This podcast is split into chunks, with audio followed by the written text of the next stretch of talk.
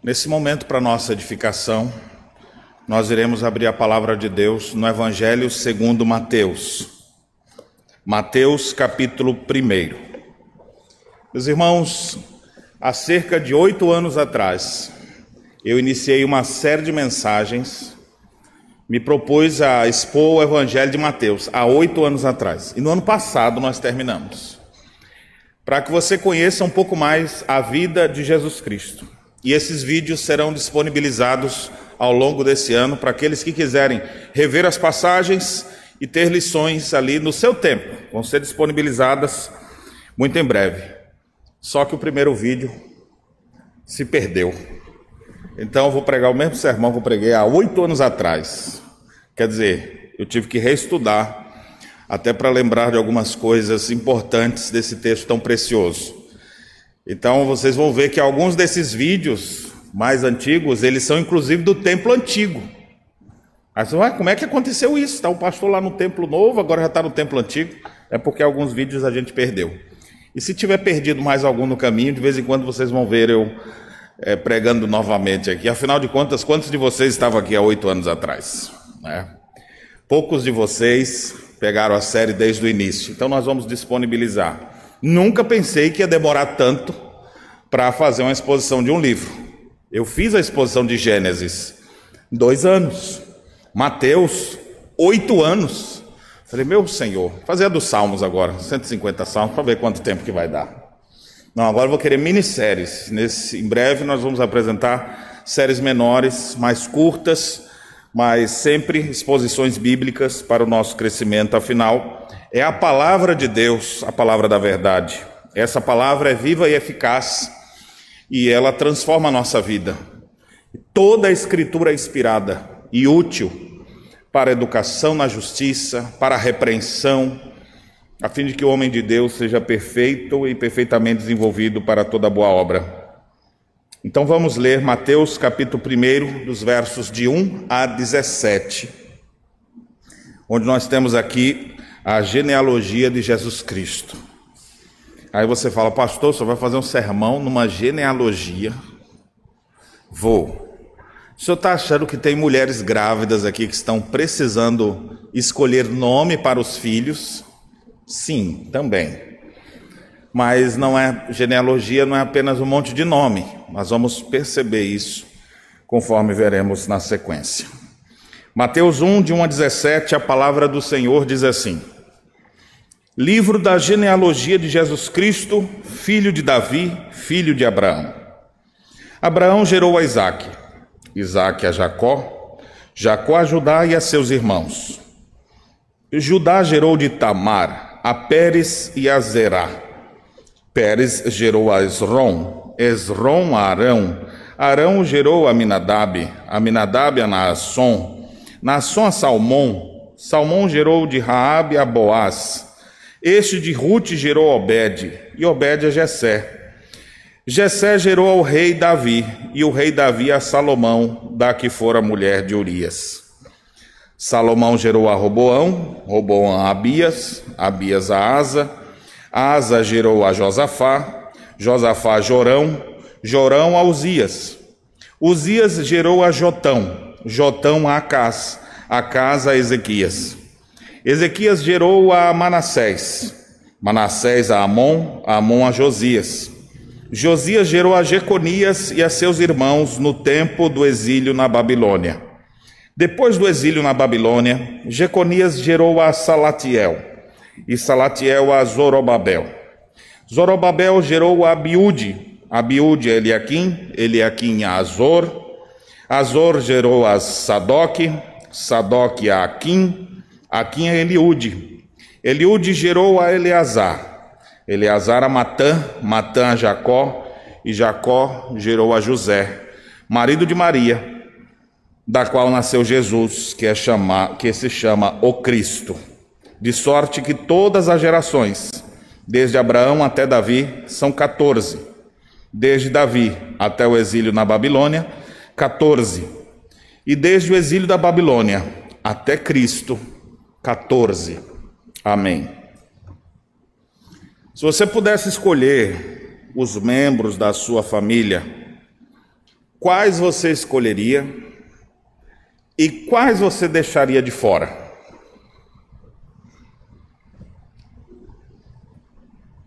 Certamente a gente olha para alguns perfis de família, a gente diz, ah, eu queria tanto que minha família fosse como a de fulano.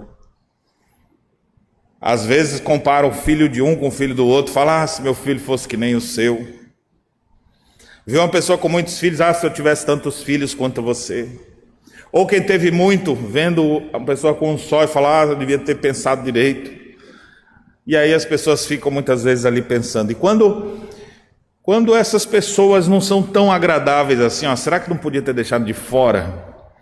Quando reúne famílias, jantares de famílias, encontros de famílias, aí tem aquela parentada toda assim, aí sempre tem um, um atrapalhado no meio, né? Na família de vocês acontece de ter uma pessoa assim meio indigesta, mas sempre tem uma ovelhinha assim, né? Diferente, que, que dá trabalho e a gente poderia pensar, esse aqui deveria ficar fora. Mas a grande verdade, irmãos, é que, embora a gente possa até pensar nisso, Deus traçou nossa história. Deus nos deu a família que nós temos. Seja ela como for, nós precisamos entender que Deus tem um plano e um plano maravilhoso para cada uma das suas criaturas para cada um dos seus filhos pactuais. E até mesmo as histórias mais estranhas que você possa ter. Você fala, pastor, se eu falar isso, você não conhece minha história. A sua história pode ser a mais complicada de todas, aquelas de, de crime policial, aquelas histórias mais escabrosas, as histórias mais tristes. Deus tem um propósito com isso também. E nós vamos ver isso ao ler hoje sobre a genealogia de Jesus Cristo, dando início então a uma série de exposições de sermões nesse livro de Mateus.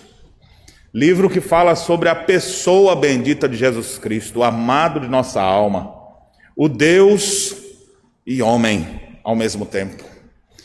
O Deus que se encarnou e veio ao, ao nosso mundo para nos trazer redenção Jesus Cristo, a esperança da nossa vida, utilizado muitas vezes aqui como a expressão o Filho do Homem.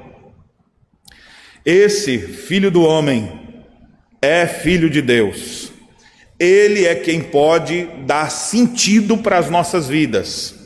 Ele é o Salvador, o Redentor. Nele há toda a plenitude da, da divindade. Sem Ele, nada podemos fazer. Com Ele, temos redenção e vida eterna.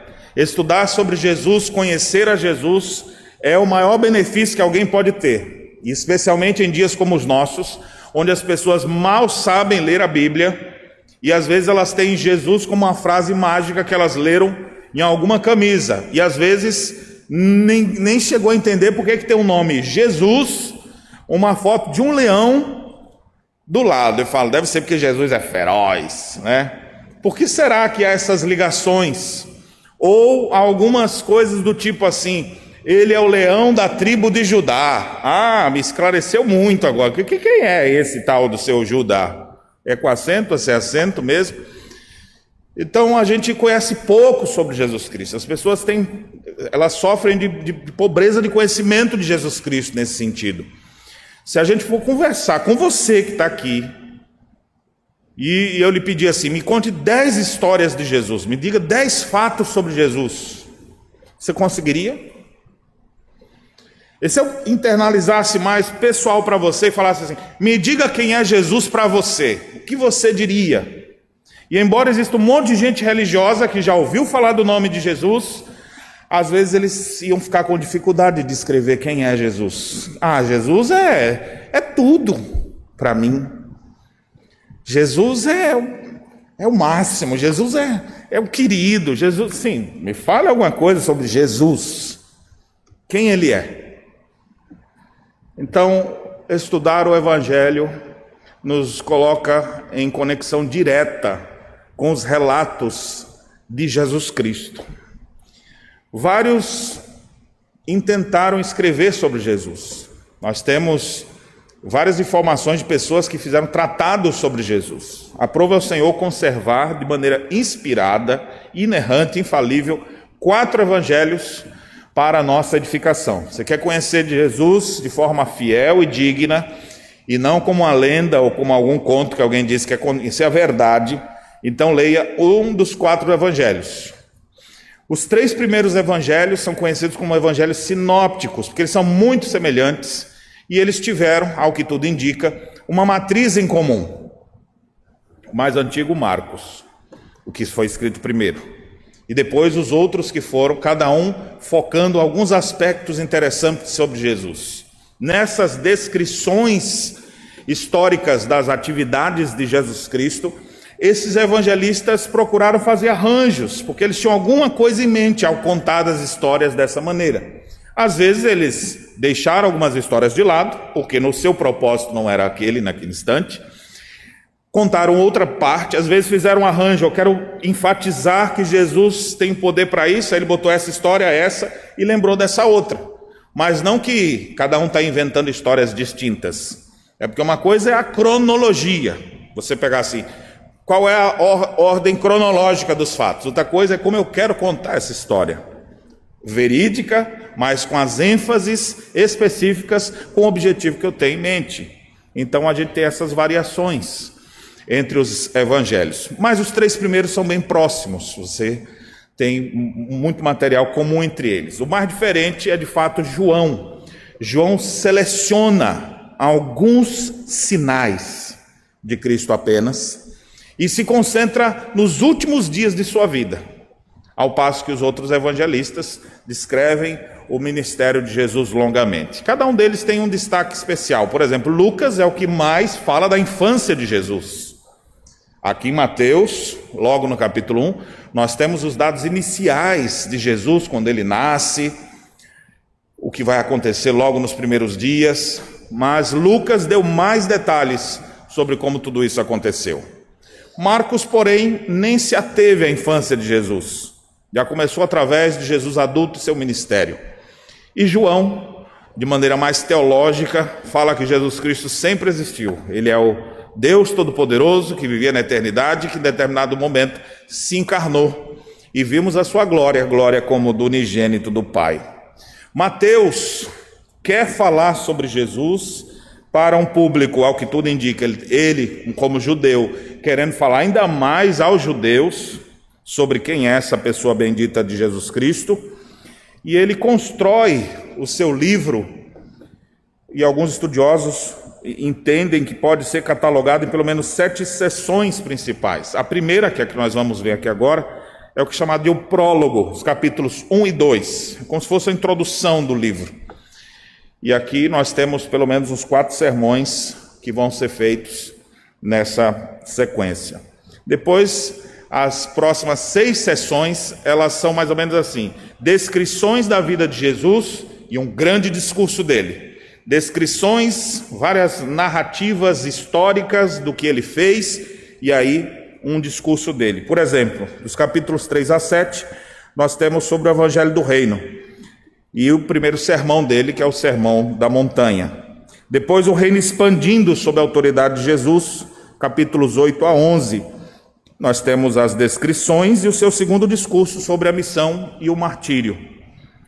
Depois, na sequência, nós temos dos capítulos 11 a, até o final do capítulo 13, o ensino e a pregação do Evangelho do Reino, onde começa já a ter uma oposição crescente. Nós temos as descrições dos capítulos de 1 a 12 e depois o terceiro discurso, que é uma série de parábolas de Jesus. Olhando ainda na estrutura do livro, na sequência, as últimas três sessões, nós temos a glória penumbra, que vai do capítulo 13 ao 19.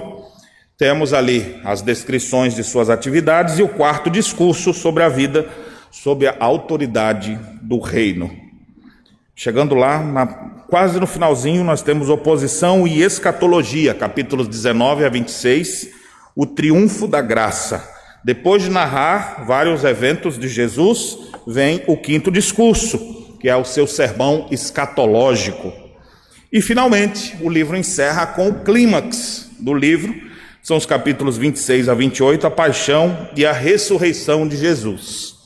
Então, embora a gente possa sentar e ler Mateus rapidamente, a gente vai estudar ele e devagarzinho compreendendo cada parte de sua história, agarrando a seus discursos, ao que ele fez, ao que fizeram com ele, quais foram as suas reações.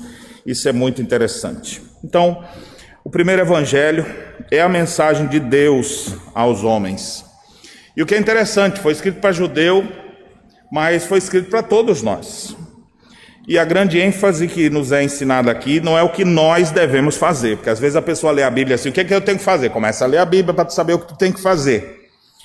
Quando a gente começa a ler o Evangelho de Jesus Cristo, ele não ensina simplesmente o que nós devemos fazer, mas o que Deus em Cristo já fez por nós.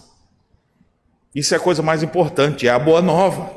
O que, que eu tenho que fazer? Aí de repente você sabe, não, alguém fez por você. Deus enviou seu Filho para vir ao mundo para nos salvar. Essa mensagem é trazida então por Mateus aqui nesse evangelho. Algumas características desse livro é, um, é bem metódico, próprio de judeu, ao mesmo tempo é atraente a forma como ele coloca as coisas. Fala de coisas passadas, ele faz muita referência ao que os antigos disseram, às profecias anteriores, mostrando que Jesus é o cumprimento de todas aquelas verdades, mas também é voltado para o presente, chamando a atenção das pessoas diante de seus erros, diante de seus desafios, a, a assumirem uma, uma posição. Como é um judeu escrevendo, é cheio de hebraísmos e de expressões idiomáticas bem próprias dos judeus. Também é um texto bem evangelístico. Esse Mateus, que é chamado no livro aqui também de Levi, um cobrador de impostos, devia ser alguém da Receita Federal daquela época. Foi chamado por Jesus e esse discípulo de Cristo, então, é, está interessado em falar com os seus, mas ao mesmo tempo que essa verdade se espalhe por toda a terra. Foi escrito por volta do ano 63 a 66 e tem como propósito conquistar plenamente os judeus para Cristo. Que visão missionária, não é? Por que, que você escreve um evangelho como esse? Eu quero que todos os meus compatriotas se convertam. Como se ele, se ele fosse gaúcho, ele dizia, eu vou escrever esse negócio para a gauchada toda aqui. Por quê? Porque eu quero ver cada rincão do Rio Grande conhecendo do meu Salvador. Cada vivente tendo exemplar para poder saber quem é Jesus. Se Mateus fosse gaúcho, ele ia fazer mais ou menos assim. Se fosse de qualquer outro lugar, ele amava a sua terra, as suas origens, ele queria levar as pessoas ao conhecimento da verdade. Jesus é o Messias anunciado e todos devem saber dessa boa nova. Então, Mateus foca mais nos judeus. Se a gente fosse olhar os demais, você vai ver, por exemplo, os sinópticos, Marcos está mais próximo dos romanos e Lucas dos gregos. E aqui nós vemos então quem é esse Jesus, quais foram suas palavras, o que ele fez no mundo, porque o mundo foi mudado depois dele. Nesse preâmbulo que vai dos capítulos 1, do capítulo 1 ao capítulo 2, nós temos várias informações sobre o início de todas as coisas. E começa com uma genealogia, já apresentando, mostrando aqui que quem é de fato Jesus Cristo? Ele não foi inventado, ele tem história. E aqui ele descreve como é essa história. A genealogia de Lucas é diferente dessa, porque cada um quis dar uma ênfase. Lucas vai mostrar que ele é filho de Adão, ele vem lá da descendência desde o primeiro.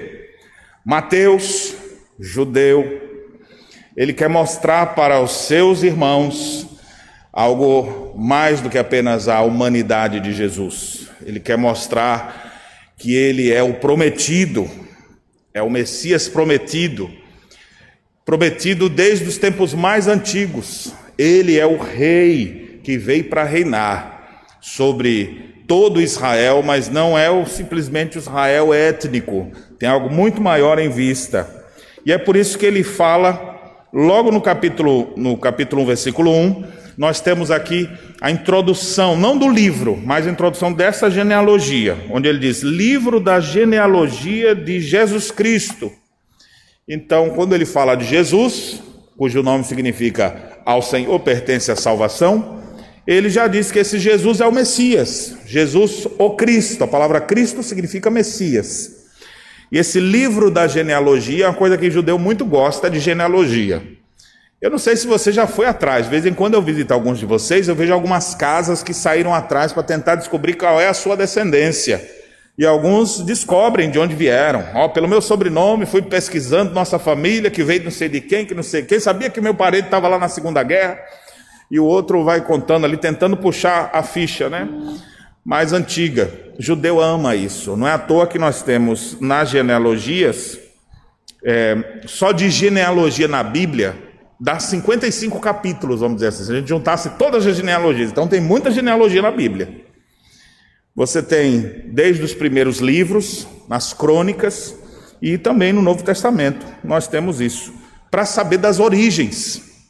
A palavra aqui livro da genealogia ou Bíblios Genésios nos fala aqui exatamente do registro do princípio, da origem, dos nossos ancestrais de Jesus Cristo. Contudo, já no verso primeiro, ele mostra qual é a ênfase dele. Eu não quero destacar toda a parentada, mas eu quero mostrar para vocês que Jesus Cristo é filho de Davi. Quem era Davi? O grande rei de Israel. Ele é filho de Davi e ele é filho de Abraão. Abraão, a referência àquele que Deus chamou e disse: De ti farei uma grande nação, o pai da fé. Então, a genealogia vai ser, já no verso primeiro, ele já disse como ele vai construir. Vai falar Davi, a referência a Davi e ao Abraão. E aí nós temos os vários nomes, que por enquanto eu vou pulá-los aqui e vou dar um salto bem grande para chegar lá no finalzinho, quando chega depois de correr todos os nomes, lá no finalzinho, no capítulo 17, nós temos uma explicação de como Mateus montou essa genealogia ou quais aspectos ele quis destacar. Ele fala de, to, de sorte que todas as gerações, desde Abraão até Davi, ele não falou no início, essa história, a genealogia de Jesus Cristo, filho de Davi, filho de Abraão. Então ele fala, ó, começando de Abraão, de Abraão até Davi, 14 gerações.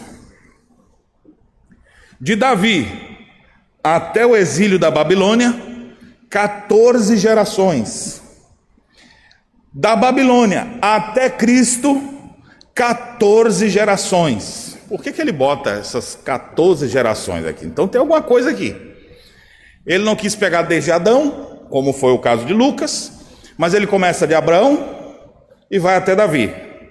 De Davi até o exílio na Babilônia.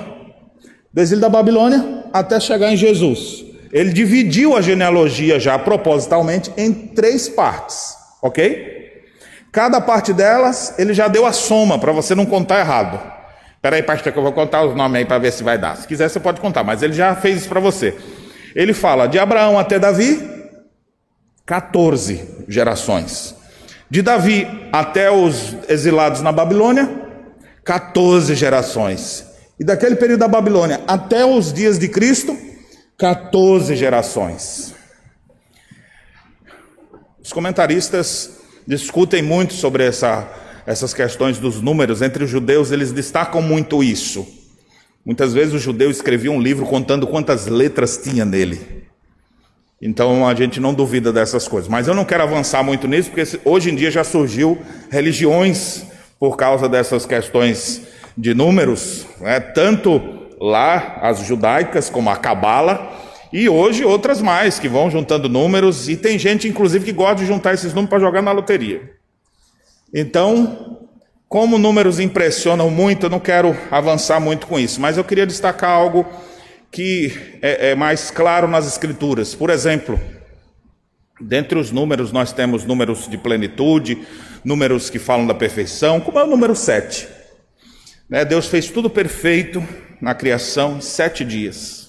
Então você sabe disso já. Esse é, é bem divulgado entre todos. E 14 é exatamente 2 de 7. Então ele juntou aqui algumas gerações. No segundo período tem outras gerações. Há alguns nomes ele pula, intencionalmente para poder atingir o seu propósito. Tem reis que são deixados de lado aqui, alguns que você vai olhar assim, um estudo mais minucioso. Você vai ver que é algum que está dizendo assim, que é, esse aqui é pai desse, na verdade está fazendo referência ao avô, porque o pai mesmo foi pulado, pelo menos uns três reis aqui foram pulados. Não era o propósito dele fazer isso, mas ele queria fazer essa conexão desses três blocos e ele queria destacar 14, porque 14 é o número da perfeição duas vezes. E aí você vai ver, quando você começa a olhar para essa genealogia, você fala: é tudo tão perfeito aqui. Tudo tão perfeito. Será? Nós vamos ver isso aqui. Então, nessa, nessa primeira parte, nós temos 14, ou seja, dois setes. Depois nós temos mais 14 gerações, dois setes. E depois nós temos mais 14 gerações, dois setes. Sete, sete, sete, sete, sete, sete, deu seis de sete. E Jesus Cristo, então, ele inaugura o novo sete. Ou seja, no Antigo Testamento isso era muito comum fazer essas contas, porque tinha, por exemplo, o dia do Senhor, você trabalha seis dias, descansa um. Tinha também os, os anos de descanso, por exemplo, nos períodos de, de. Cada sete anos tinha um ano sabático, então não era apenas por dia, mas também por ano. Mas ao grupo de sete anos, sete, sete, sete, quando dava seis blocos desse assim, que dava 49, o último ano, que já era folga naquele, né? Já era um ano de férias, vamos dizer assim. Mas o quinquagésimo ano era chamado o ano do jubileu. Então haviam várias coisas no próprio Antigo Testamento fazia referência a isso. Então nós temos e esse período do jubileu, que era folga especial de tudo, né? Os escravos eram libertos, os endividados não têm mais dívida. O SPC daquela época demorava um pouquinho mais do que os de hoje, né? Então veja, tinha todos os problemas, a pessoa, ele está livre. Todas essas coisas pré-anunciavam o mestre que viria. Então Jesus Cristo vem para inaugurar esse período pleno de sete setes, mostrando que aquele que está por vir, ou aquele que estava, que chegou para em Cristo, ele é o principal. É tanto que a genealogia não para no José, mas a contagem vai vir e Jesus Cristo é que é o, o final, a ênfase principal. Então, repetindo o verso 17, ele diz: De sorte que as gerações de Abraão até Davi são 14, de Davi até o exílio na Babilônia, 14, e desde o exílio na Babilônia até Cristo, 14.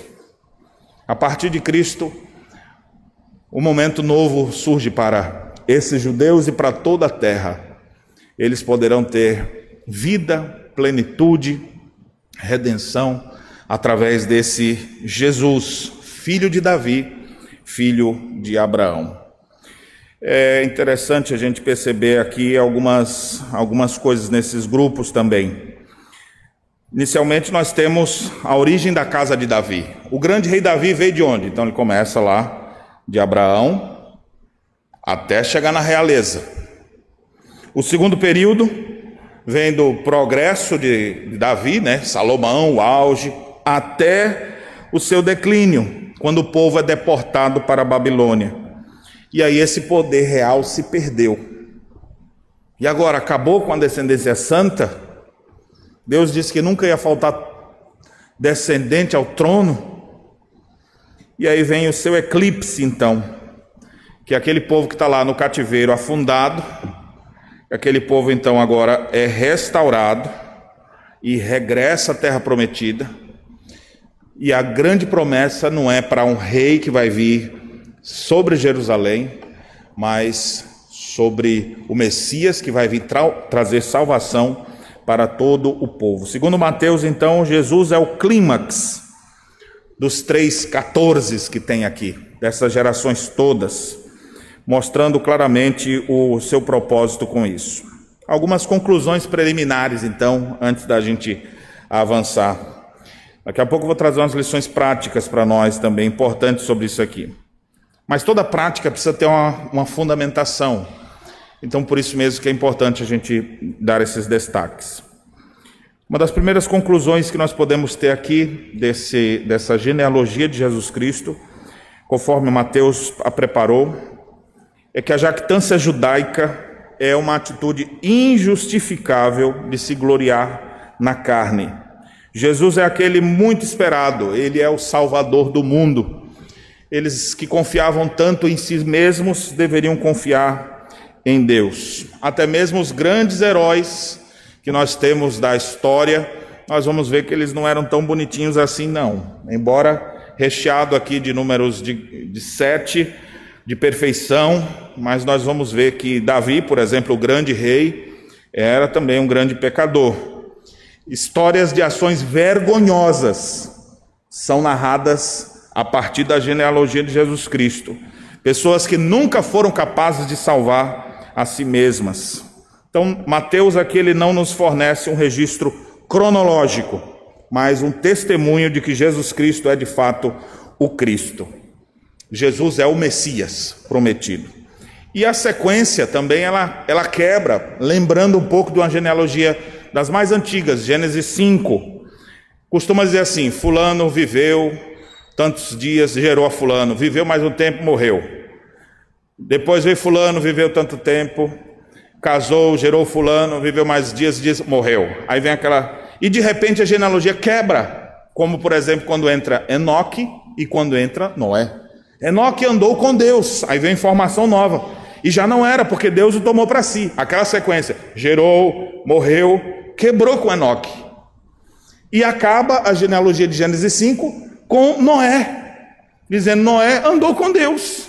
E aí, quando o mundo todo vai ser destruído, quem é que foi tomado? Exatamente Noé.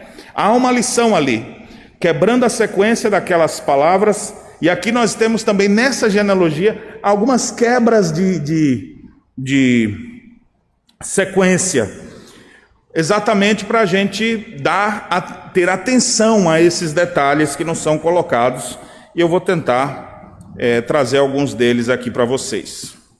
Mas aqui nós já aguardamos as principais questões das estruturas desses períodos e a lição maior que nós podemos ter sobre essa genealogia, onde nós vemos claramente Deus enviando o seu filho, aquele que ele havia prometido desde Abraão: de ti farei uma grande nação. E ele está esperando um filho, um descendente. Mas não é Isaac, vai vir outro. Aí chega agora Davi, o grande rei, ainda tem mais coisas esperando pela frente. Até que chega o, o Filho de Deus, de fato, Cristo, o Messias prometido. Ele não foi inventado, ele tem história, mas a ênfase de Mateus é Jesus aqui como rei. Não é simplesmente a, a preocupação genética, mas uma preocupação apontando para os judeus de maneira legal quem é esse Jesus. Ele é sim descendente de Abraão, ele sim é descendente de Davi. Os últimos que chegam na sua genealogia é a hora que vai, você vai ficar assim, meu Deus do céu, como é que vai ser essa parte? Porque Jesus, como é que ele vai vir se ele foi eh, produzido, foi, foi gerado de maneira sobrenatural no ventre de Maria? O eternamente gerado ali. É interessante que o texto diz que aí muda a estrutura de novo. Jacó gerou a José, no verso 16, marido de Maria, da qual nasceu Jesus, que se chama o Cristo. Jesus não é o filho de José, porque Maria estava, ela se achou grávida sem nunca ter contato com José. Foi uma obra miraculosa. E aqui a gente percebe que da primeiro, primeiro nome que aparece na genealogia até o último nome, nós temos nascimentos sobrenaturais. O primeiro nome que aparece é Abraão gerou Isaac. E você sabe que não era mais possível Abraão gerar Isaac. Abraão já estava velho, cansado. Sara também já estava velhinha, cansada, já tinha acabado o costume das mulheres. E de repente o Senhor vem e diz: Você vai ter um filho. Ela fala: Não vou ter, não. E essas coisas aí não tem mais para nós, não. A gente já sabe, estamos consolados. E Deus vai sim. Foi algo sobrenatural. Ninguém pode conceber uma ideia dessa. De alguém com mais de 80 anos dar à luz. E Abraão, já amortecido, ser pai. Ele, ele olhava para a criança, parecia meu bisneto. Não, era filho. Então, o primeiro que aparece aqui já foi de forma sobrenatural. E o último da genealogia, que é dito: José, marido de Maria, da qual nasceu Jesus, que é chamado Cristo. Como é que foi a história de Jesus? Não, na verdade, é, ele, ele é pai, mas na verdade ele não foi não, ele que gerou essa criança. E foi de quem? É, o caso dela é o caso específico, assim. Como? A explicação nós temos no capítulo 2. E Lucas, no capítulo 2 não, na sequência aqui, na segunda parte. E Lucas também que traz maiores informações. Mas ele fala, é uma coisa sobrenatural. É tanto que um anjo apareceu para Maria, para dizer para ela como isso ia acontecer. O próprio José vai ser, no capítulo aqui na sequência, vai ser visitado por um anjo também para poder ele receber a, a, sua esposa, porque a história era muito complicada. A história era assim, ó. Estando Maria desposada, achou-se grávida pelo Espírito Santo. Mas como foi uma coisa dessa? Deus envia seu filho para ser como um de nós. Como vai ser isso? Isso é um grande mistério, o mistério da encarnação. A parte humana dessa criança virá de Maria. A parte divina existe desde toda a eternidade. Em algum momento, então, ali, de uma forma miraculosa, a Maria, quando ouviu essa história, falou: Mas como vai ser isso? Eu não tenho contato com homem nenhum. E aí o anjo lhe explica: O Espírito Santo te envolverá como a sua sombra. E ela já podia pensar, né? Mas eu sou uma pecadora, como é, como é que esse menino vai ser divino? E aí o ente santo que há de nascer, por causa desse envolvimento do Espírito Santo, de uma forma sobrenatural na vida de Maria, fez com que Jesus Cristo tivesse a parte humana, mas não os efeitos do pecado. Porque o Espírito Santo esteve envolto em todo esse processo sobrenatural para a encarnação de Cristo. Daí a informação. Como é que foi o caso? Não, ela estava grávida pelo Espírito Santo. Ela era esposa do José. Mas não foi o José que gerou Jesus. Muda a sequência aqui nessa hora, mostrando esse grande milagre da encarnação, da vinda do Filho de Deus. Essa é a mais gloriosa das histórias. Essa é a história que deve estar diante dos nossos olhos. Jesus Cristo não é um ser inventado. Ele existe desde a eternidade mas em um momento no tempo e no espaço, ele se encarnou dentro dessas gerações de quem Deus já havia prometido que o Messias viria. E esse povo, o povo santo do Senhor, que sempre aguardava a redenção, a chegada do Messias, eles têm agora em Jesus Cristo o cumprimento pleno dessa verdade. Por isso, essa história toda da genealogia poderia ser resumida sobre a graça de Deus sendo derramada sobre pecadores através de Jesus Cristo. Como é que Deus derrama graça sobre a humanidade? Enviando seu filho ao mundo. E a própria história descrita aqui da sua genealogia nos aponta para isso. Você vai ver, Jesus é o puro, perfeito, santo, é o filho de Deus. Mas ele veio de quem? Aí você vai ver desde os primeiros aqui. Ele faz referência logo de Abraão. Abraão, não, mas Abraão pelo menos era um homem de fé. Mas também era um homem que duvidou bastante. Era um homem pecador. Não, ele é filho de Davi. Davi foi um grande, um grande é, servo de Deus. Foi importantíssimo para conduzir o povo e libertar o povo do jugo da, dos filisteus.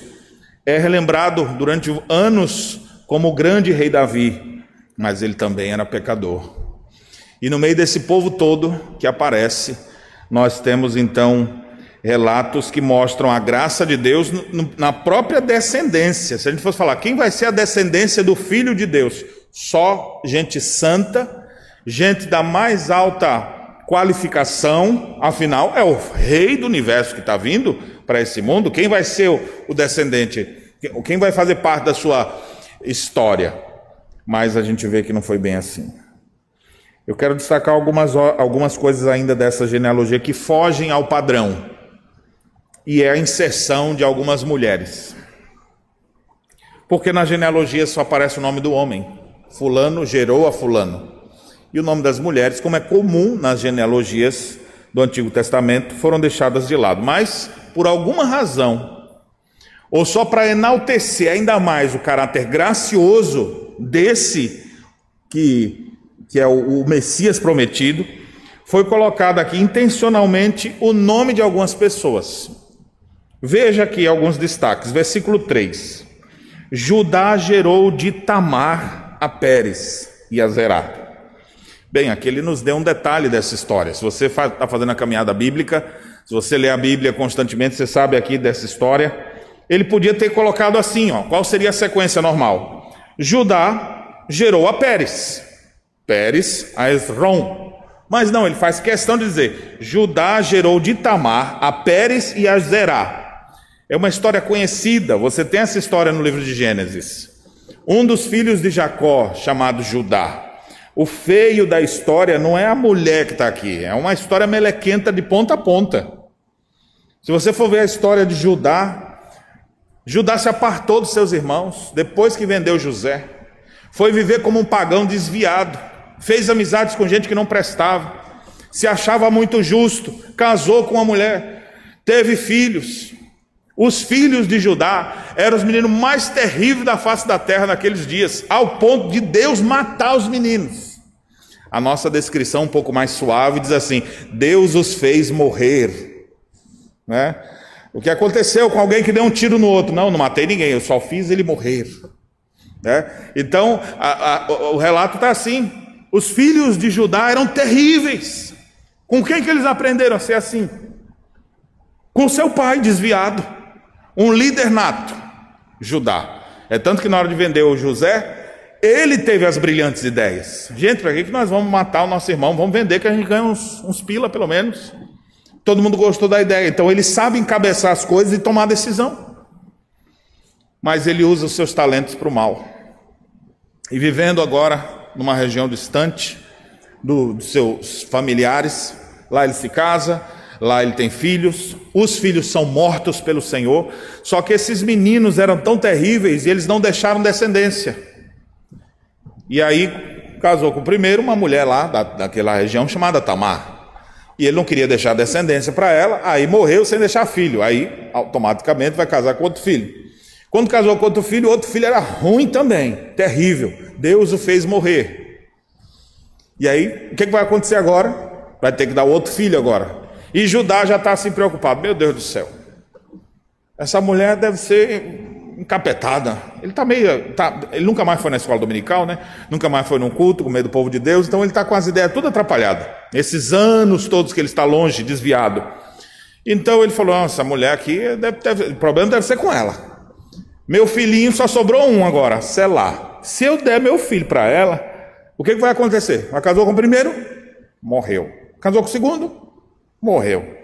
Essa mulher é terrível. Como é triste quando os pais não conseguem perceber que o ruim é o próprio filho, né? Eu não quero que meu filho tenha más influências. Não, teu filho é a má influência. Né? Dificilmente a pessoa tem essa percepção. E aí o, ele já está, essa mulher, não, não, meu filho já está crescendo. Quando ele crescer, eu te entrego ele, viu, dona Tamar? Volta para sua casa lá, que daqui a pouco a gente... O menino cresceu e nada dele cumprir essa palavra. E aí ela, como uma cananeia, como uma pagã, falou: Eu vou pegar o sogrão. Ele não quer me casar com o filho dele. Se vestiu de vestes de prostituta, e ele que já está desviado mesmo, né? Viu aquela mulher no caminho, se interessou, fez a conta, quanto é que é a noite? Acertar o preço. Ele estava sem dinheiro, ela não aceita o cartão de crédito. Né? Ele passou o seu Mastercard, ou foi Visa, não sei, e disse: Olha, fica tranquilo aí que no tempo certo vai vir um pagamento para você. E foi embora. Depois ele lá, como eu se achava muito justo, ele falou: Meu amigo, vê se você descobre aí. Eu tinha uma prostituta que ficava por aqui, eu estou devendo para ela lá e tal, e, e quero pagar. Vê se tu descobre aí. O amigo que é muito amigo, ele chega no bar, aí chega: Alguém viu aqui a prostituta que saiu com meu amigo Judá? É? E sai contando para todo mundo para ver se acha. Ele chegou a Judá, não achei não, viu? Olha, eu ia pagar. Ela não quis, então deixa para lá. Passado um tempo, a Tamar grávida. E todo mundo corre, porque má notícia corre rápido. Boa notícia ninguém gosta de dar, mas má notícia rapidamente acontece. E aí quando se espalha rapidamente aquela notícia, chega aos ouvidos de Judá, ele fala: ah, miserável. Ele estava com tanta raiva dessa mulher que eu falava, vou mandar queimar ela. Não era nem apedrejar, né? Já queria matar. Deve ser uma bruxa, vamos matar com requinte de crueldade. Reuniu todo mundo, vamos matar, vamos destruir isso aqui. Na hora que está todo mundo pronto para matar, a Tamar, ela fala, olha, eu estou grávida do homem que é dono desse cartão de crédito aqui. Eu só estou atualizando, viu, irmãos? Na verdade, não era um cartão de crédito, eram os, as credenciais dele que ele deixou com ela no dia que ele estava lá querendo fazer o serviço. E ela fala: o dono disso aqui é o pai da criança. E aí o Judá, quando viu que eram as coisas dele, aí chega e faz aquela pancada na cabeça, assim, sabe? Pá. Fui eu. Não acredito. Ele levou uma pancada na cabeça. Ele nunca quis mais tocar em Tamar. Ele levou uma pancada na cabeça e eu acho que levou no coração também. Sabe aquelas horas que você fica analisando sua vida e você fala, nada dá certo. Olha, fui lá, quis vender, agora estou com esse peso de consciência, tive que morar longe dos meus irmãos. Estou aqui, caso com a mulher, a mulher morre. Daqui a pouco o filho casa, morre. Outro filho casa com a minha mãe, morre. Só estou eu e meu filhinho aqui. Meu Deus, nada dá certo aqui. Sabe aquela coisa assim, você pensando, o que, que eu estou fazendo? Claro, está fora dos trilhos. Bota um trem fora, fora dos trilhos e empurra ele para ver se ele consegue avançar. Agora, quando bota no lugar certo, ele desliza. Às vezes as pessoas estão assim fora do caminho e sem saber por quê. Está lá o Judá batendo cabeça, quebrando a cabeça, esse tempo todo. Mas na hora que a, ele leva essa pancada, alguém poderia falar que é uma pancada da vida, mas na verdade, essa foi uma pancada que o próprio Deus deu nele. E ele viu que tudo que ele aprontou, o que estava dando, ele, olha, ela é mais justa do que eu. E ela ficou grávida de gêmeos. Por isso que a referência aqui na genealogia mostra o nome dos dois, porque se alguém botasse assim, essa história é tão pervertida, e você vê, lendo o texto, você vê maiores detalhes disso, que alguém diria assim: essa história não deveria estar na genealogia do rei Jesus. Essa é muito pecaminosa.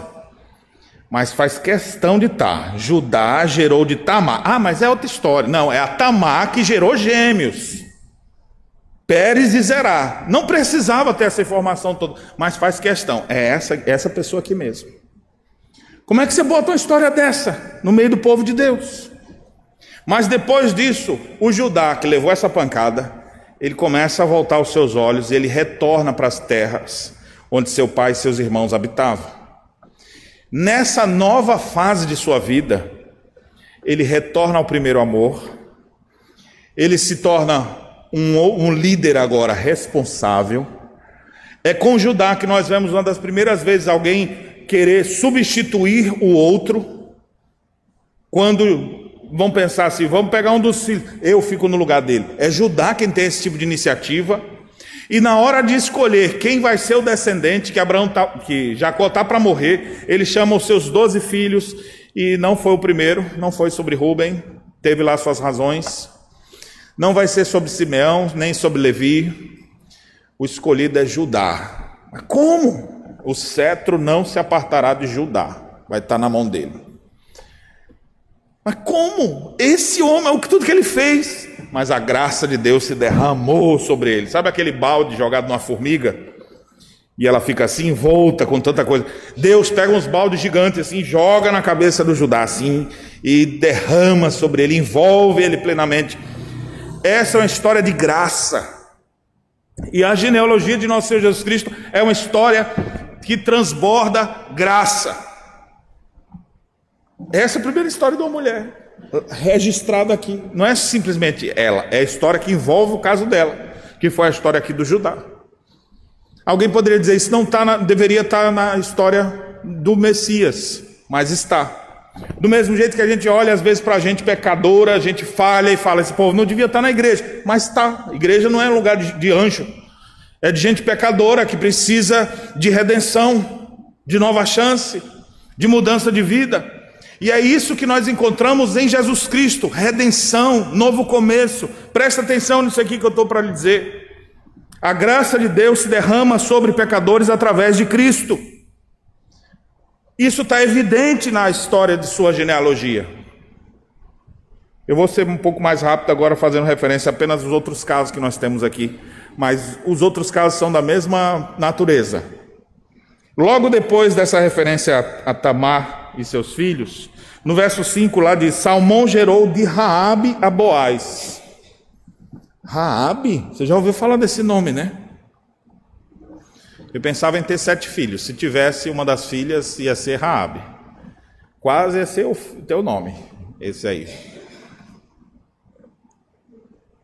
Que história magnífica a história de Raabe. História de redenção, não o seu início, mas o seu fim. Raabe era uma pagã que vivia em Jericó, talvez uma cafetã dona de um prostíbulo e que seduzia pessoas e que botava as meninas no mau caminho e os rapazes também, e vivia disso. Mas essa mulher um dia acolheu os espias que estavam lá. Ela ouviu falar do Deus de Israel. Deus chamou essa mulher à vida. Essa mulher foi convertida, deixou sua vida de prostituição, foi trazida para o meio do povo de Deus. Quando Jericó foi toda destruída, a casa dela e de sua família foi restaurada. Só eles sobreviveram. E agora eles vão viver no meio dos crentes. Eu fico imaginando os crentes olhando assim, né?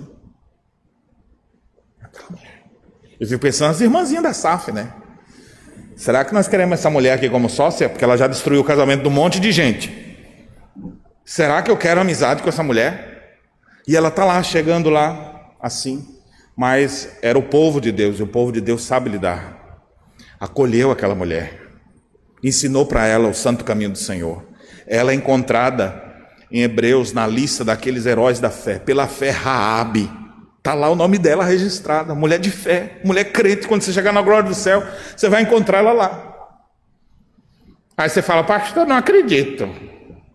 Na história de Jesus tem uma sem vergonha dessa? Tem. E o que isso quer dizer aqui? Gente sem vergonha também tem oportunidade de redenção. Você tem oportunidade de redenção. Porque às vezes a gente olha para essas histórias achando que é as coisas mais horríveis. E sua vida, você já viu como é? A graça de Deus se derrama sobre você também, irmão, irmã. Rabi foi acolhida. Aquela mulher que era de todos e não era de ninguém, agora ela encontra um homem que vai lhe amar. Alguém a desposou, casou com ela. Seu nome era salmão. Eu fico pensando o que foi servido no jantar daquele dia. E eles casaram e viveram felizes. Não acaba aí as histórias encharcadas de graça e de redenção. Na sequência, e essa genealogia aqui você encontra inclusive lá no livro de Ruth, que é a outra mulher que é citada aqui. Este, ou seja, Salmão gerou de Raabe a Boaz. Boaz de Ruth gerou a Obed. Mais uma vez, Boaz gera de Ruth, outra mulher que é colocada aqui, dessa vez uma mulher pagã, uma moabita. Essa mulher se casou quando os crentes se desviaram. Elimeleque, num tempo de crise, deixou Belém e foi para um outro país, porque lá parecia que estava melhor. Lá, as suas, seus dois filhos se casam, Lá o Elimelec morre, seus dois filhos morrem, e só fica a viúva lá com as duas noras. E eles começam a ouvir boas novas de que na sua terra lá havia pão, e eles retornam. Ruth tomou uma decisão na sua vida diferente da outra. A outra voltou aos seus deuses e aos seus, aos seus pais, continuou lá no seu país. Mas Ruth não, Ruth falou: minha sogra relação bonita entre sogra e nora aqui, que geralmente não é muito bom, né? Sogra é um negócio terrível. Mas é, a gente lida muito bem. Graças a Deus não é meu caso, né? Minha sogra é uma benção. E eu digo de todo o coração, né? A sogra da minha esposa também. Ela ama de coração. Então, essas duas tiveram uma relação muito bonita. E a Noemi serviu de exemplo para Ruth. A Ruth olhou para ela e disse: O teu Deus é o meu Deus, o teu povo é o meu povo, o teu Deus é o meu Deus. Eu quero ir com a senhora. E essa mulher que professou sua fé em Jesus Cristo, viveu lá, foi acolhida no meio do povo de Deus também, quando ninguém sabia o que era nada ali. Ela chegou, foi beneficiada com as leis de Israel, a lei que favorecia os pobres, já foi até as plantações, lá é sempre deixada parte dos espigas para que os pobres pudessem colher. Ela foi, o seu Boaz, que era um, um, um irmão querido, assim, muito meticuloso, que não tinha casado até aquela hora, né, já com quarentão e, e, e não tinha aparecido ainda. Muito sistemático ali, não tinha conseguido. Mas naquele dia ele viu aquela mulher e falou: Quem é essa? E aí ela, não, deixa essa menina vir para cá, outros lugares é perigoso, diga ela que pode vir aqui sempre recolher espigas por aqui. Inclusive, derrama umas aí para ficar mais fácil para ela levar. Ah, é? Estou ouvindo da sua história. E se interessou, e de uma linda história de amor surge ali entre Boaz e Ruth. Ele se casa com ela. E aquela mulher que foi acolhida primeiro nos braços do Deus de Israel, depois dentro da cultura de Israel, depois nos braços de Boaz, agora ela mesma, ela mesma tem um filho. Seu filho se chama Obed. Obed vai gerar Jessé, e Jessé ao rei Davi. Aí você fala, olha que coisa maravilhosa. Então essas três mulheres citadas aqui, são histórias estranhas, que fogem do padrão, mas que mostram que a graça de Deus é derramada sobre os pecadores. Esse livro não é sobre o livro, a palavra de Deus, esse evangelho que nós estamos lendo, não é das coisas que a gente tem que fazer, mas é o que Deus fez por nós. Ele veio derramar sua graça sobre os pecadores, tirar a gente do lamaçal do pecado Dá uma nova oportunidade de vida. É isso que Cristo veio fazer. A última história é a história de, né, nem citar o nome dela, mas ao, a, da forma como ela é citada, a gente identifica mais uma história mostrando a graça de Deus. Verso 6: Jessé gerou o rei Davi, o rei Davi a Salomão, da que fora mulher de Urias. Mulher de Urias o Eteu. Como é que era o nome dessa mulher? A Bíblia chama de Batseba. E como é que foi essa história aqui, pastor? Resumidamente, Davi já era casado, mas ele um dia, quando todos os iam para a guerra, ele ficou em casa assistindo série no Netflix até tarde. Acordou, já era depois do meio-dia. De tarde ele levantou do seu leito e ficou no, no palácio olhando lá de cima, assim, e de repente viu uma mulher a banhar-se. E aí ele chama os soldados e pergunta: quem é aquela bonitona ali? Aí ele fala: olha, essa mulher é casada, viu, seu rei? Com todo respeito à vossa magnificência. Aí, mas é quem é? Olha, é a, ela é a mulher de Urias, o Eteu. Chamar alguém de Urias, o Eteu, para Davi, era como se dissesse assim: ela é casada com um amigo teu, Urias, o Eteu. Era um dos teus valentes. Mas Davi está de cabeça virada. Ele ficou hipnotizado pelo que viu. Ele falou: Traga essa mulher aqui. Ele se deitou com ela e a mulher ficou grávida. Passado alguns dias, ela vem contar: Avisa para o rei que eu estou grávida. E agora o que, é que eu faço? E o marido, o amigão de Davi, está no fronte de batalha. Aí Davi, vamos resolver o problema do pecado. O jeito humano de resolver. Cada vez piora mais, né? O jeito humano foi: traz ele aqui,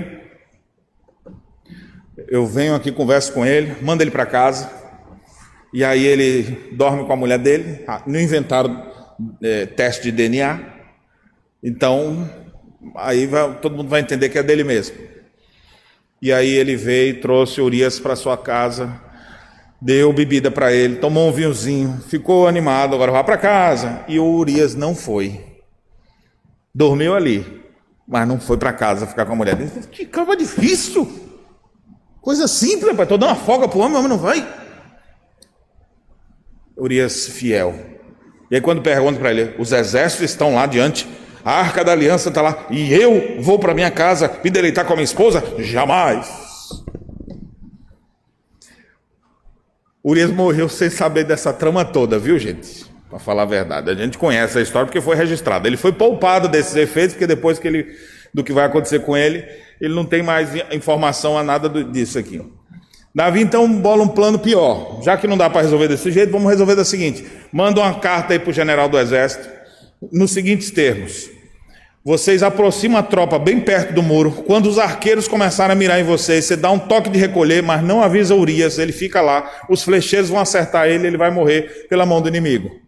O general pegou aquele negócio assim e disse: É isso mesmo que eu estou vendo aqui? Ele é. Enrolou ali. Urias, leve aqui essa carta. O homem era tão fiel que ele foi com a condenação da morte dele. Pegou o papelzinho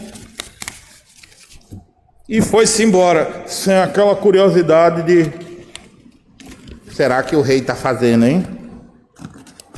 Ele levou a carta com a sentença de morte dele na mão. Chegou lá entregou para o comandante do exército. Comandante do exército, você leu o que está aqui? E claro que não, meu senhor. O rei, o próprio rei que mandou. Tá bom. Muito obrigado. E o comandante, meu Deus, o que, que eu vou fazer? Obedeceu. Depois manda a informação. Um dia está lá, Urias, pelo Senhor dos Exércitos, e foi para a batalha. O povo recua, o inimigo acerta, ele morre na batalha. Manda informar para Davi. E aí o rei recebe aquela informação: Mas por que vocês aproximaram tanto? Por que vocês fizeram isso e não fizeram a guerra direito? Davi era estrategista de guerra. Aí quando ele estiver brabo, você fala assim: Urias o Eteu também morreu. Aí Davi, quando ouviu aquela fala assim, e Urias também morreu. Aí Davi fez. Ah, resolvi meu problema. É assim mesmo, a guerra é assim, mata dos dois lados, daqui de lá. Então continua, fortifica a batalha e vence a guerra. E vamos seguir para frente. E ele deitou em casa assim. Vou assistir Jovem Pan agora. Tranquilo aqui agora. Pá, resolvi. Resolvi minha pane. Aí a Bíblia diz: Isso que ele fez foi mal aos olhos do Senhor. Isso vai custar pesado para Davi. Passado alguns anos, Batseba, anos não, chegou a gestação, o menino nasceu. Davi está lá, endurecido, continuava fazendo as coisas, mas longe, desviado do Senhor. A criança nasce e morre. Deus disse que ia fazer isso. O próprio Deus feriu a criança. Davi ficou desconsolado. Deus disse: aquilo que você fez, escondido, farão com as tuas mulheres a plena luz do dia. E fizeram. Davi foi humilhado. Davi sofreu por causa dos seus pecados. Mas Deus não mandou Davi para o inferno porque a graça de Deus se derrama sobre pecadores. Ninguém é salvo porque fez certinho. Nós somos salvos pela graça de Deus. E não é porque não deva fazer certinho, é porque ninguém consegue ter a vida correta sempre. Com isso eu não estou dando justificativo para ninguém fazer coisa errada, esperando que Deus derrame uns balde espiritual de graça na sua cabeça. Davi sofreu, e sofreu pesado por as suas escolhas erradas. Ele padeceu bastante, ao ponto de escrever um salmo dizendo: se você não fizer exercício, você, se você agir dessa forma, jamais será abalado. Salmo 15. Ele mesmo podia dizer: Eu já fui abalado muitas vezes. Mas por quê? Porque eu dei voz à verdade, porque eu acolhi a mentira, porque tive falsidade, porque não obedeci o preceito. Então, se você fizer isso, você vai ser bem-sucedido. Não fizer, você vai ser abalado. Eu fui. Davi foi abalado, mas Deus pegou essa história melequenta de pecado, de traição, de engano, e fez com que Davi casasse. Depois disso, ele casou com a Batseba. E a Batseba depois teve um outro filho, a quem pôs o nome de Salomão. E o Senhor o amou. E é a geração que aparece aqui na sequência. Aí olha, pastor, essas histórias estão nas, na genealogia de Jesus Cristo. Fala sério, você queria essas histórias na, na, na sua genealogia? Deixa eu contar como é que era a história do meu pai. Aí, você queria ter essas histórias?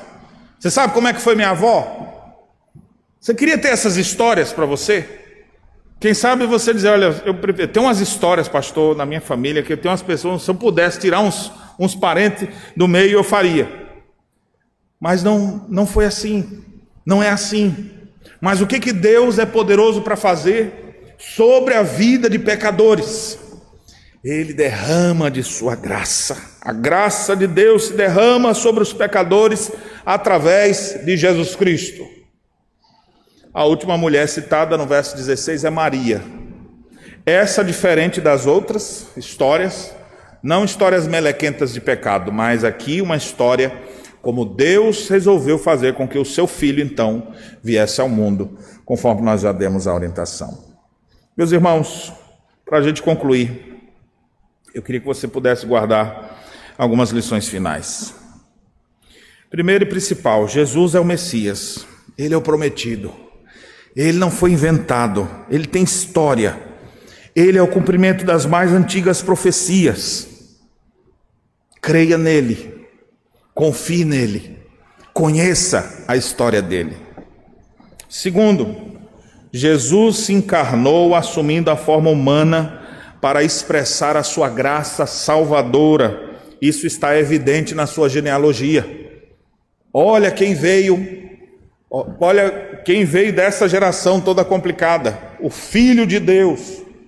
Esses pecadores não contribuíram para Jesus ser o que é. O Filho de Deus veio apesar disso aqui.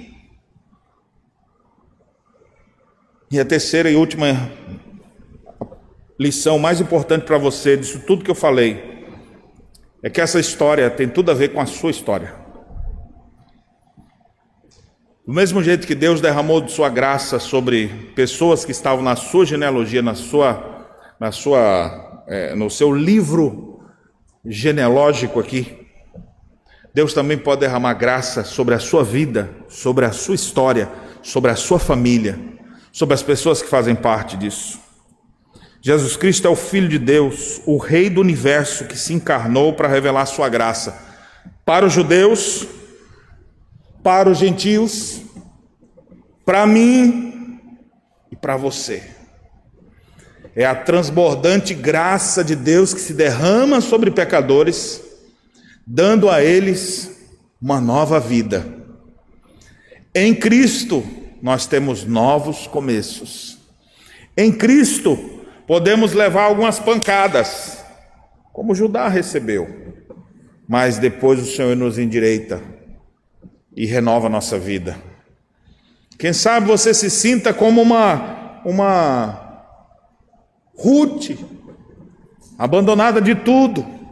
Deus é aquele que acolhe as pessoas e dá sentido para as suas vidas. Ou quem sabe você foi como uma Raabe, um homem ou uma mulher entregue aos prazeres desse mundo e fala: "Que salvação tem para esse?" Cristo te chama do pecado para uma nova vida para você deixar a velha vida e viver na presença do Senhor. Pessoas foram transformadas ao conhecerem Jesus. Jesus veio para buscar e salvar o que estava perdido. A transbordante graça de Deus se vê claramente na pessoa de Jesus. Portanto, creia nele, confie nele, conheça mais sobre o bendito Redentor, Jesus Cristo. Aqui nós sabemos, hoje nós vimos apenas um pouco da sua origem nesse livro da genealogia de Jesus Cristo, dos dias de Abraão até os dias de Cristo. Que Deus abençoe nossas vidas, aplique as verdades bíblicas ao nosso coração, que nós possamos admirar o nosso Messias, crer nele e pedir a ele que também renove nossas vidas e nos dê histórias de redenção. Amém.